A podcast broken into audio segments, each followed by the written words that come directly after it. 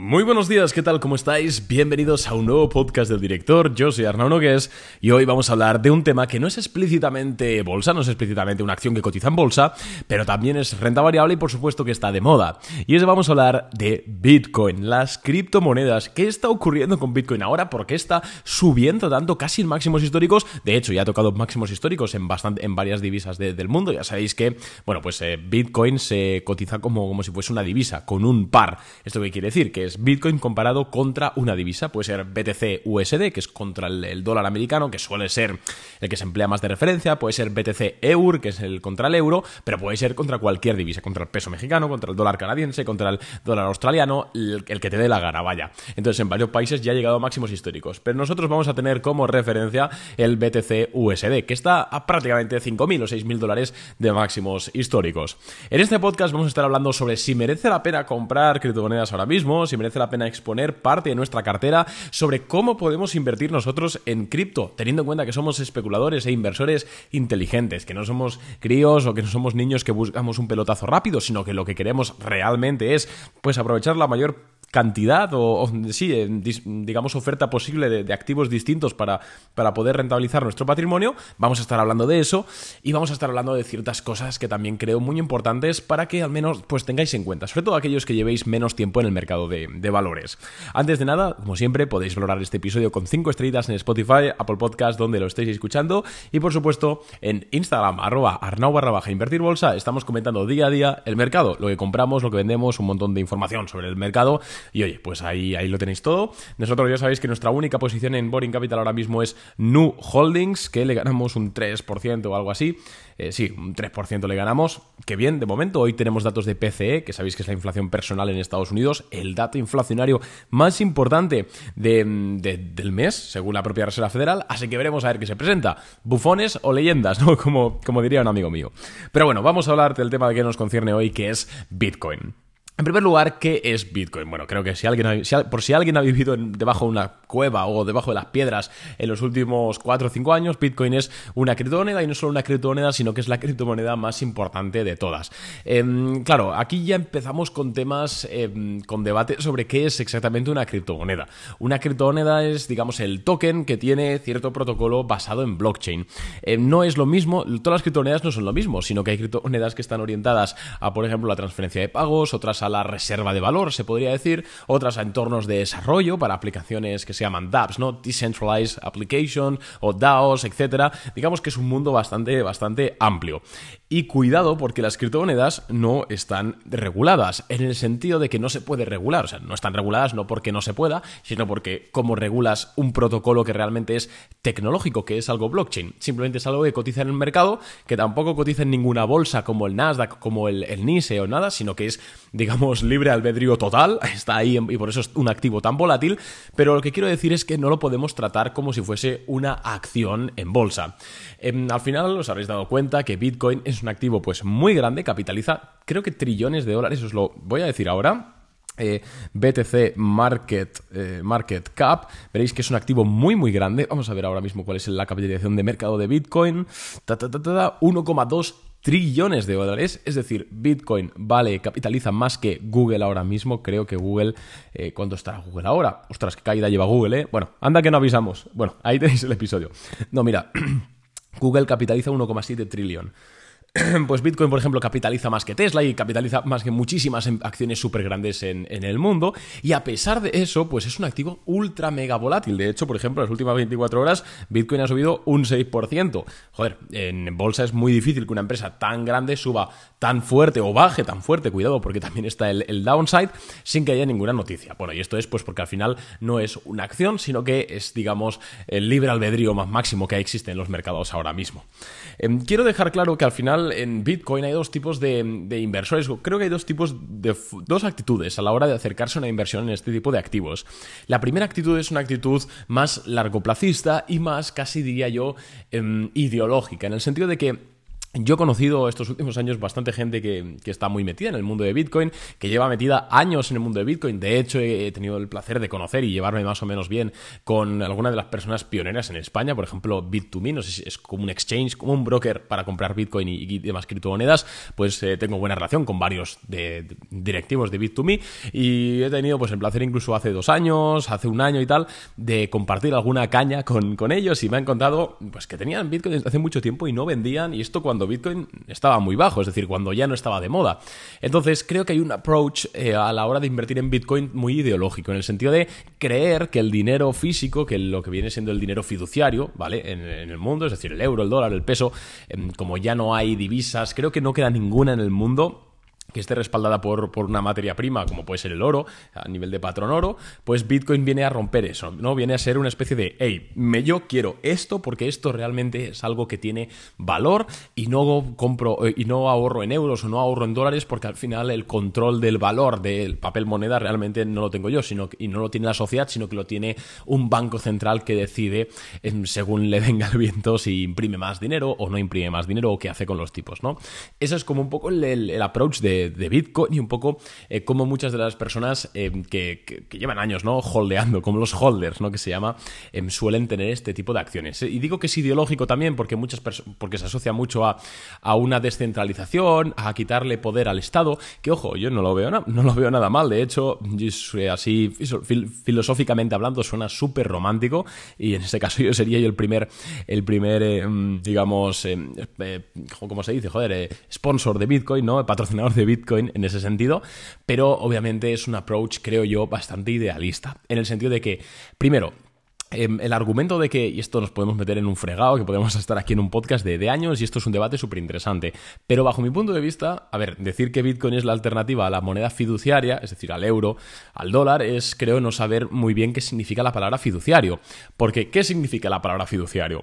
algo fiduciario es algo que su valor reside en la confianza. Entonces, en el momento en el cual el dólar abandonó el patrón oro, ese dólar ya no tenía un valor real, sino que el valor que tiene actualmente un billete de dólar es un valor que toda la sociedad se ha puesto de acuerdo en darle. ¿Vale? No sé si me estoy explicando. Como ya un dólar no equivale a X% por ciento de oro en la cámara de reserva de un banco, como ahora un dólar simplemente es un dólar, tiene valor porque toda la sociedad se pone de acuerdo de que ese dólar tiene valor y el peluquero te lo acepta y el, del supermercado te lo acepta y todo esto. ¿Qué pasa? Que muchas personas dicen, joder, pues yo no quiero ahorrar o no quiero tener una divisa o no quiero tener mi patrimonio en una moneda en la cual, primero, eh, no vale nada más allá de la confianza de la gente y segundo que, pues, insisto, en su emisión monetaria depende de una institución como un banco central. Y yo te diría, sí, pero es que Bitcoin qué valor real tiene Bitcoin, porque al final eh, Bitcoin tiene un valor fiduciario también, o sea, Bitcoin tiene valor porque la sociedad, ¿vale? O parte, o parte de ella dice que tiene valor, dice que vale 62.855,96 dólares ahora mismo.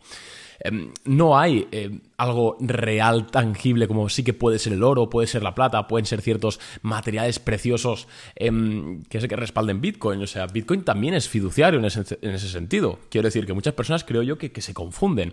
Ahora bien, es cierto que la emisión de Bitcoin sí que está, está limitada, está capada por la blockchain. La blockchain eh, permite de, de Bitcoin cuando se programó eh, permite un máximo de 21 millones de Bitcoin en circulación, si, si no me falla la memoria. ¿Qué pasa? Pues que esto ya em, es una diferencia contra el papel moneda que pues no tiene ningún límite, sino que el límite lo, decide eh, Christine Lagarde o lo decide Jerome Powell o lo decide quien sea. Entonces, esa sí que es la diferencia. Pero el tema de fiduciario, cuidado porque al final Bitcoin tiene valor, pero vamos, como si eh, puede ser eh, Bitcoin o yo qué sé, Pingüino Coin, me explico, ¿no? Eso vaya por un lado. Ese es como el primer acercamiento que veo yo a la hora de invertir en criptomonedas o de destinar parte de nuestro patrimonio a criptomonedas. Hacerlo desde un punto de vista ideológico de yo no quiero tener el 100% de mis ahorros en un papel moneda que no controlo, etc. Entonces compro Bitcoin. Esa es como una, la mitad de los inversores van por ahí. Y la otra mitad de los inversores que tienen Bitcoin es por pura y, dura especulación. Que no lo veo mal. Ojo, aquí eh, que esconda la mano quien tira la primera piedra, ¿no? Yo soy un especulador, yo me dedico a especular en bolsa. Y al final una acción, al igual que Bitcoin, aunque con sus diferencias, como hemos dicho antes, es algo que tiene un precio porque el mercado en ese momento dice que vale eso, pero mañana puede valer un 10% más o un 10% menos. Entonces, no veo nada de malo con especular con Bitcoin, pero sí que es cierto que es eh, un poquito más complicado que las acciones, en el sentido de que, primero, Bitcoin, como hemos dicho, no tiene ningún mercado detrás, por lo cual, em, si pasa algún, no hay ningún control de noticias, no hay ningún control de, operaciones, eh, no hay ningún control de que alguien esté comprando Bitcoin para que luego pumpearlo con una noticia o con lo que sea. No, no podemos saber eso simplemente se pueden rastrear wallets y tal, pero vamos, la gente que hace este tipo de cosas son inteligentes y no se dejan rastrear tan fácilmente. Y no se puede haltear, por ejemplo, en bolsa, no sé si lo sabéis, pero por ejemplo, cuando pasó lo, último de Grifols, que hubo pues un escándalo, eh, lo que pasó es que la CNMV, la comisión, pum, eh, paró la cotización de Grifols. Y esto pasa muchísimo en bolsa. Cuando una empresa pues va a anunciar una noticia o pasa algo, paran la cotización para que los inversores pues eh, se tranquilicen, aclaren las cosas y tal. Bitcoin no puede pasar eso, por ejemplo. Entonces, es un activo de ultra renta variable que le llamo yo, ¿no? Es un activo muy, muy volátil. Ahora bien, los especuladores, el problema con Bitcoin es, aparte de la poca regulación que hay, no en un sentido regulatorio de que yo sea un, eh, amante de la regulación, que de hecho estoy bastante en contra, los, eh, que me habéis escuchado hablar algunas veces sabréis que he dicho pestes de, este, la actitud de la Unión Europea de regularlo todo, pero sí que es cierto que al final em, cualquiera puede entrar, cualquiera puede salir, y es un activo que se compra mucho por rachas. Entonces, yo ahora mismo compraría Bitcoin, lo que es ahora mismo a día 29 de febrero, ¿vale? ¿Lo haría con mi propio dinero? Pues no. Y esto no significa que no vaya a seguir subiendo. Absolutamente no significa que no vaya a seguir subiendo. Em, simplemente significa que yo, Arnau Nogues Jove, no compraría ningún Bitcoin ahora mismo. Y ojo, yo no es que sea un detractor de Bitcoin. De hecho, los que me lleváis años siguiendo, sabréis que en abril, mayo de 2020, si no recuerdo mal, compré un Bitcoin entero y creo que estaba por 6.000 o 7.000 dólares el Bitcoin y lo vendí a 58.000. No lo vendí en máximos, no soy tan bueno, pero lo vendí en 58.000 dólares. Joder, que me gané 40.000 pelas, ¿no? como quien dice con eso. Y no me lo invento, sino que de hecho podéis ir a mi Instagram y están historias destacadas. Y veis ahí, eh, no sé qué, mayo o abril 2020. Y puse compro tal.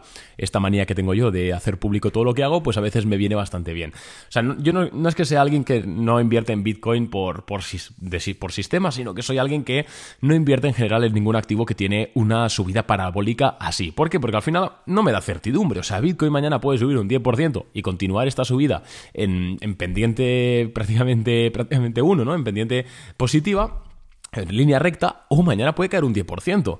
Y recordemos que al final nuestra operativa en bolsa, y vamos, no sé, igual si a ti te gusta más asumir muchos riesgos porque tienes un trabajo que ganas mucho y que te da igual, pues adelante, pero al final yo me dedico a especular en bolsa, entonces tengo que limitar mis pérdidas no por nada, sino porque este podcast al final, si no lo tendría que grabar desde debajo del puente de la autovía y no desde, desde el salón de, de mi casa o desde la oficina. Entonces tengo que ser prudente con eso y un activo como Bitcoin, al menos ahora mismo, no me permite, no me permite permite hacerlo por su volatilidad y por su momento actual de precio donde no hay nada que ver, o sea, no estamos viendo bases, no podemos ver ninguna zona de acumulación, no tenemos ninguna pista de si eh, Bitcoin va a subir o va a bajar. Entonces, para mí simplemente es puro gambling comprar ahora si lo que queremos es insisto, especular, es decir, comprarlo a 62 y venderlo a 70, ¿vale? Otra cosa es que tú quieres comprarlo ahora porque quieres que en 15 años, pues, tener parte del patrimonio en Bitcoin, lo que hemos dicho antes, ¿no? Por temas ideológicos. Pero si tu fin último es especular ahora mismo, y especular con cabeza, no, no apostar, no, no gamblear, creo que no tiene mucho sentido ahora comprar Bitcoin. Eh, Arnau, ¿cuándo comprarías Bitcoin tú? Pues mira, yo compraría Bitcoin igual que si fuese, que si, fuese una acción, obviamente con stop loss más, más alejados, pero para mí tendría que corregir, tendría que hacer una base y tendría que romper la base. Porque al final, amigos, la teoría del análisis técnico que empleamos, ¿no? Al final, las bases, VCPs, roturas de cap and handle, etcétera, no es que sean inherentes a acciones, sino que se pueden aplicar a materias primas, a futuros, a índices, a criptomonedas, a acciones. ¿Por qué? Porque al final el análisis técnico no deja de ser otra cosa que una psicología de masas, y lo hemos hablado muchas veces. Hay un montón de podcasts donde os explico por qué funcionan las figuras de análisis técnico, al menos las roturas de base, que son lo que empleamos nosotros en Boring, por qué funcionan y veréis que detrás hay una razón de psicología de masas, em, digamos conductual de la mayoría de, inversores. Bitcoin no deja de ser un activo que, compran y venden personas como tú como yo, por lo cual em, se puede perfectamente hacer la analogía. Eso sí, obviamente es un activo más volátil, entonces igual un stop loss no lo puedes poner a un menos 3% porque te va a saltar echando leches, sino que igual tienes que ponerlo a un menos 15% o menos 20%, lo cual, ojo, para algunas personas y algunos inversores ya no es atractivo por eso Bitcoin. Entonces, cuidado con eso. Em, pero bueno, el tema de roturas de base, cap and y todo, pues al final es exactamente lo mismo. Entonces, yo esperaría a eso, a que hiciese una corrección desde aquí, una base, o a que rompiese máximos históricos, hiciese un pullback y ahí se podría intentar una posición. Ahora bien, he dicho que este podcast no solo iba a hablar sobre Bitcoin, sino que vamos a hablar de, también indirectamente de Bitcoin, pero de formas de exponerse a las criptos que creo que son más interesantes. En primer lugar, vamos a hablar de la reina de Coinbase. Hemos hablado de ella bastantes veces ya. Al final es el principal, después de Binance, el principal exchange de, criptomonedas del mundo, es decir, la plataforma a través de la cual las personas compran y venden cripto. Em, es cierto que no todo el mundo eh, lo hace a través de Coinbase, sino que está Binance, está KuCoin, están otros exchanges, están luego los, em, los cold wallets, etc. Pero lo cierto es que la simplicidad de Coinbase em, a la hora de operar en este tipo de criptoactivos pues hace que muchos inversores la tengan. Entonces, ahora mismo a nivel técnico Coinbase está rompiendo un cap and handle, literalmente un cap and handle en diario, o sea, está para entrar. A ver, quizás yo, yo particularmente no voy a entrar, o sea, para entrar tendría que hacer un pequeño pullback adicional en Coinbase, ver también cómo se comporta cuando Bitcoin cae para poder hacer un stop loss, es decir, yo no tengo posición, pero sí que es cierto que si te va la marcha, te va el riesgo y quieres exponerte a Bitcoin, pero no quieres comprar una, digamos, un rally recto, que es eh, pues, lo, que está, lo que está marcando el precio de Bitcoin, en Coinbase tienes un cap and bastante claro. Y al final quieras que no, joder, aunque es un activo ultra correlacionado con Bitcoin, y al final es lo que estamos buscando, ¿no? Eh, joder, pues eh, da más confianza que es una empresa que esté cotizando en bolsa, que podamos ver instituciones que están comprando y vendiendo, que podamos ver el perfil, bueno, el volumen también lo podemos ver en Bitcoin, pero bueno, que podamos ver em, los crecimientos que tiene, que podamos ver quién está detrás, que al final esté regulado, a mí por lo menos me da más confianza. Y la exposición es igual, si no incluso más, em, para, para, este tipo de activos. Entonces, Coinbase pinta bien. Yo para, para entrar me tendría que hacer un pullback a 192 dólares por acción y ahí se podría intentar una posición con un stop loss a un menos 10% o algo así, teniendo en cuenta que evidentemente es un activo eh, bastante volátil, de hecho el, ATR de, Coinbase es bastante alto. Y luego, otro tipo de acciones que me gustan bastante para el tema de Bitcoin, pues mira, los que estuvisteis y los que, bueno, los que hayáis estado en Boring Capital desde 2020 y 2021, os acordaréis de CleanSpark. CleanSpark es una empresa a la que un día en Boring Capital le ganamos un 60% en días, bueno, en semanas. Es una empresa que básicamente se dedica a temas de, optimización, de energía y tal, y de infraestructura, pero es cierto que emplean, digamos, sus, em, sus, generadores de energía, porque también tiene placas solares y todo esto, lo emplean en minar Bitcoin y se los quedan en balance. Entonces, ¿qué pasa? Que sí que tiene un negocio y que, bueno, tampoco es un negocio de la hostia, las cosas como son, pero lo más interesante de CleanSpark es em, eso, ¿no? Que, minan Bitcoin y que se quedan en balance Bitcoin, de forma que si Bitcoin sube, el valor de CleanSpark como empresa sube. De hecho, CleanSpark desde diciembre de 2023 ha pasado de valer 3 dólares a valer actualmente unos 20, lo cual es una revalorización del 370%, bastante más que la de Bitcoin, que es aproximadamente del ciento y algo por ciento.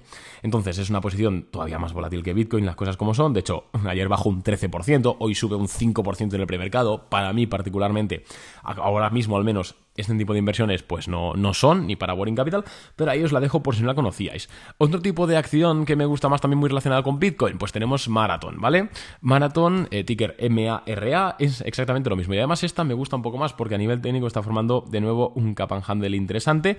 Eso sí, está bajando un 8% en el premercado. Joder, madre mía, con estas acciones. Pero bueno, aquí ya sabéis que quien quiere algo de Bitcoin, algo le cuesta, ¿no? Marathon, una empresa pues eh, de fintech, tecnología, pero lo bueno es que mina también, lo mismo, muy similar a lo de antes, mina Bitcoin y se los queda en, balance, entonces pues ya sabemos que sube. Y luego había otra empresa este, este que era MicroStrategy, que es MSTR, MSTR, también muy correlacionada con Bitcoin, y esta subió ayer un 10% y hoy sube otro 4%. La verdad es que esto es prácticamente ir a la ruleta. Esta ya ha roto el cap and handle, entonces no está para comprar ahora, pero bueno, os la comento simplemente para que la tengáis en el radar. De nuevo, desde diciembre, desde, mira, desde noviembre, desde diciembre del año pasado ha subido un 200%. Así que hay un montón de empresas que cotizan en bolsa, que están relacionadas con Bitcoin, que además yo particularmente, joder, pues considero más interesante exponerse a Bitcoin, a no ser que sea algo muy claro o que quieras Bitcoin, Bitcoin. Si lo que quieres es especular, creo que es más interesante hacerlo a través de acciones correlacionadas, porque primero puedes hacerlo desde tu broker, no tienes que abrirte ningún exchange, y ya hemos visto que algunos exchanges Lo normal es que no peten y que estén regulados, pero FTX hace nada, bueno, eh, si eres cliente todavía estás buscando tu dinero creo más interesante y además con más potencial. Eso sí, olvídate de, asumir unas pérdidas pequeñas del menos 3, menos 4%, porque puedes poner un stop loss ahí, pero vamos, que te va a saltar eh, en minutos prácticamente, porque ya lo veis, mira, MSTR sube 10%, la otra cae un 10%, bueno, eh, hay que tener en cuenta que si hacéis ese tipo de operaciones con poco capital y con stop loss más ceñidos, perdón, más, más ceñidos, más, mm, joder, más wide, ¿cómo se dice, tío? Ostras, odio. Mira, mira que odio, chicos, a la gente que le salen palabras en inglés, porque me, parece patético, pero más eh, amplios, eh, más separados, más lejos. Vamos a dejarnos ahí. Entonces, este es mi take en Bitcoin. Y por último, quería comentar que estamos empezando a ver, ¿vale? Ya lo vimos en bolsa hace un tiempo, pero en Bitcoin, en criptomonedas, en el mundo cripto, lo estamos viendo ahora otra vez. Y es que vuelven a salir esos perfiles, esos Instagramers de que vendían cursos, tuiteros, etcétera hablar que mira Bitcoin que sube, mírate la bolsa que sube, yo no sabía, no sé qué. Y al final son gente que si te fijas en 2022 y 2023, cuando todo caía, cuando nadie quería saber nada ni del Nasdaq, ni de Bitcoin, ni de Meta, ni de ninguna acción, que todas se desplomaban, esta gente lo que hizo fue lavarse las manos, chapar el chiringuito y no subir ninguna publicación en las redes sociales. Y ahora vuelven a aparecer en plan, yo os lo dije, no sé qué. Amigos, eh, huid de este tipo de influencers, de personas, me da igual si es en tema cripto, si me da igual si es en tema bolsa, que en bolsa ya lleva un tiempo que están resurgiendo todos, y quedaros con aquellos que estuvieron en el mercado bajista, que estuvieron hablando de criptos en el mercado bajista, que estuvimos hablando de bolsa en el mercado bajista en 2022, 2023. Amigos, nosotros no hemos dejado de operar, salvo dos meses en 2022 y aún así seguimos haciendo podcasts y vídeos y todo, o sea que simplemente fue porque no, por la guerra Ucrania y que no había opciones estuvimos aquí. Y no solo yo, ¿vale? Lo digo porque, porque es el ejemplo que más cerca me, toca, ¿no? Pero hay un montón de personas que, amigos, que estaban al pie del cañón, tanto en bolsa como en cripto, cuando todo bajaba. Ahora que todo sube, es muy fácil eh, ponerse aquí a, hacer un podcast, a hablar, a creerse el mejor, a vender un curso, a vender un servicio. Pero mi, mi recomendación es que cuidado con este tipo de personas porque, vamos, eh, hay que estar en las buenas y en las maduras. Y alguien que se va en las malas, pues es que mientras todo suba súper bien, pero en el momento que baje seguramente os va a dejar con el culo al aire. Así que es pequeña recomendación, cuidado con toda esta gente, cuidado con los cursos que van a volver seguramente, así que nada amigos, confiad en aquellos que estuvieron también en mercados bajistas, que no os dieron de lado cuando todo, cuando nadie quería saber nada de bolsa y de renta variable, aquí estábamos nosotros y yo, pues y varios más, evidentemente. Eh, al pie del cañón. Así que nada, espero que, eso, eso se valore. Y nada más de momento, un abrazo y nos vemos mañana con un nuevo episodio que es el consultorio de bolsa del podcast. Así que si tienes tu preguntilla, vete a Instagram, arroba arnau barra baja invertir bolsa y por ahí vas a poder hacer tu pregunta. Nada más de momento, un abrazo, me despido, adiós.